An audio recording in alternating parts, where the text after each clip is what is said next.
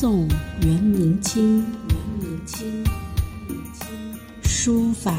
慢慢听，慢慢听。历草真行传，真行传，真行传。书法慢慢谈，慢慢谈。唐宋元明清，书法慢慢听。历草真行传，书法慢慢谈。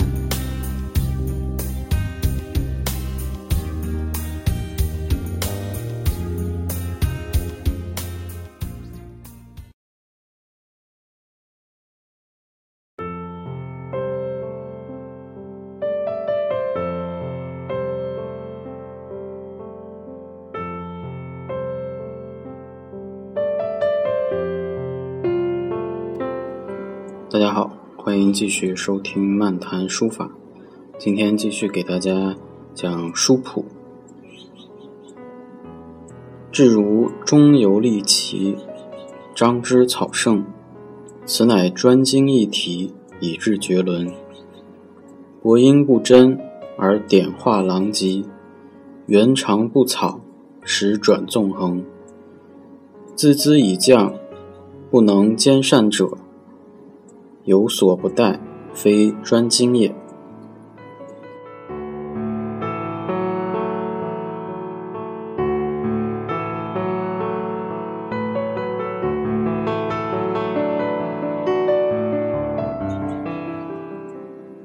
这里边再给大家说一下，呃，名字啊，伯音就是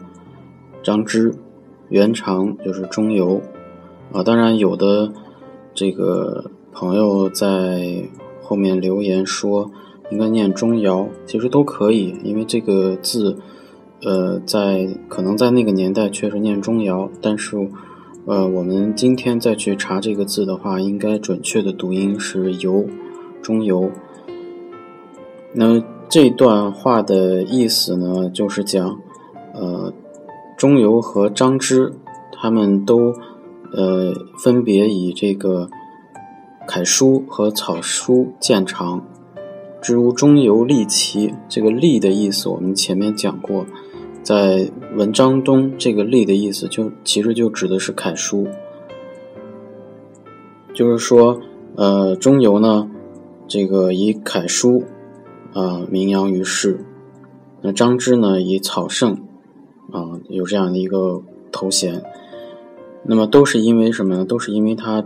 专精于一体，就是特别专一啊，铸就了他们的这个成就。但是呢，虽然呃专精一体，但是我们仔细的去分析他们的字，你就会发现，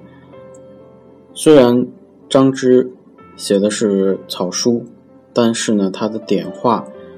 也。也是像这个楷书那样有这个停顿起伏。钟繇呢，虽然不擅长草书，但是他的楷书当中也体现了草书的一种呃婉转，或者说流畅。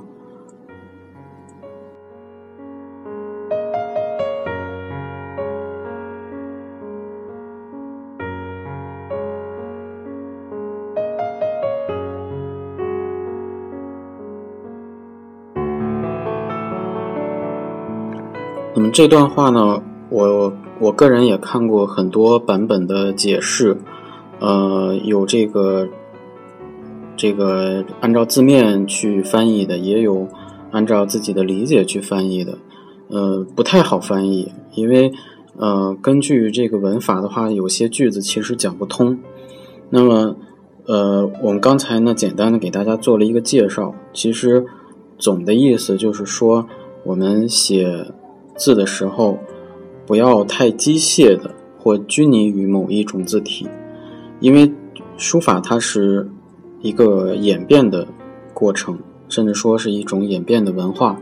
那每一种字体之间，它其实多多少少都有呃关系。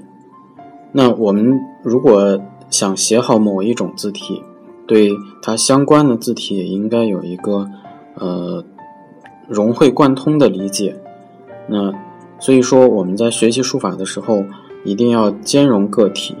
啊，不要机械的去练习，要非常灵活的运用呃笔法乃至结构，这样才能达到一种呃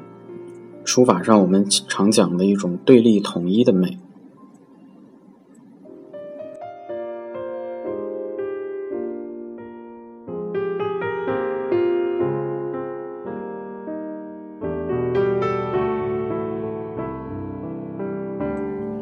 文中在后面也讲了啊，从他们以后呢就没有这样的这个书家了，也就是说，呃，不能兼善呃楷书或者草书的优点，所以他的作品的高度也达不到他们所要的这种这种成就啊。所以说，专精是指的是你对某一种字体的专注，但不代表呃只是。追求这种字体它本身的这种呃东西，所以说我们在呃去理解古人说这些话的时候呢，一定要呃明白它的一个准确的意思。包括我们现在练书法也是这样啊，很多朋友说我楷书不行啊，楷书基本功达不到，我不能练别的字体，或者说啊老师告诉我你必须这个字体写好。才能写下一个字体，这些说法，呃，只能说不够严谨，甚至不太准确，因为，嗯，这个东西它不是一个呃数理化那样的一个，呃，必须经过这一步到下一步。其实古人练书法的时候，包括我们当代人练书法的时候，他总会遇到一个呃瓶颈。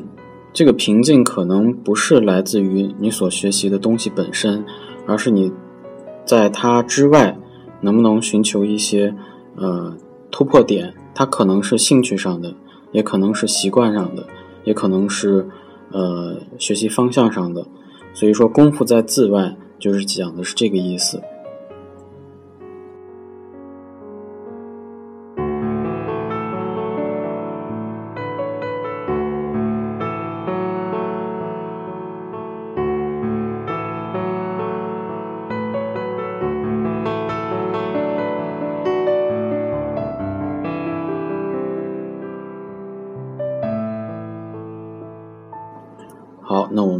今天的这个内容比较短，我们再总结一下，就是说，呃，钟繇和张芝各有各的擅长书体，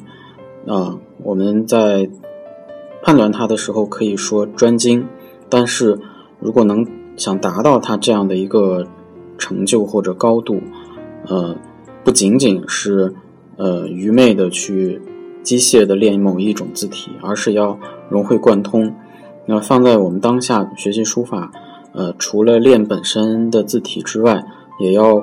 呃了解，至少会欣赏和你的这种字体相关的上游或下游的其他字体。那所以说，书学习书法它是一个呃，它是一个很慢的一个过程。这个慢指的是，呃，你除了下功夫之外，还要有一些这个。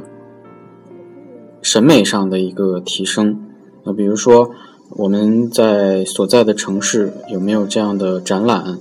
或者网络上有没有这样关于欣赏的文章，去了解和书法相关的方方面面，包括古人在写字时候啊所面临的问题，这些可能都是我们要关注的。那么，呃，书谱讲了这么久，其实我们是通过书谱。呃，跟大家就是分享一些学习书法的心得。那么这个心得呢，对于你个人来讲，它有些可能是对的，有些可能没有太多的帮助。啊，所以这是我们呃所秉承的一个学习学习理念，就是多接触，然后根据自己的实际情况做一个选择和判断。好，那么今天就给大家分享到这里。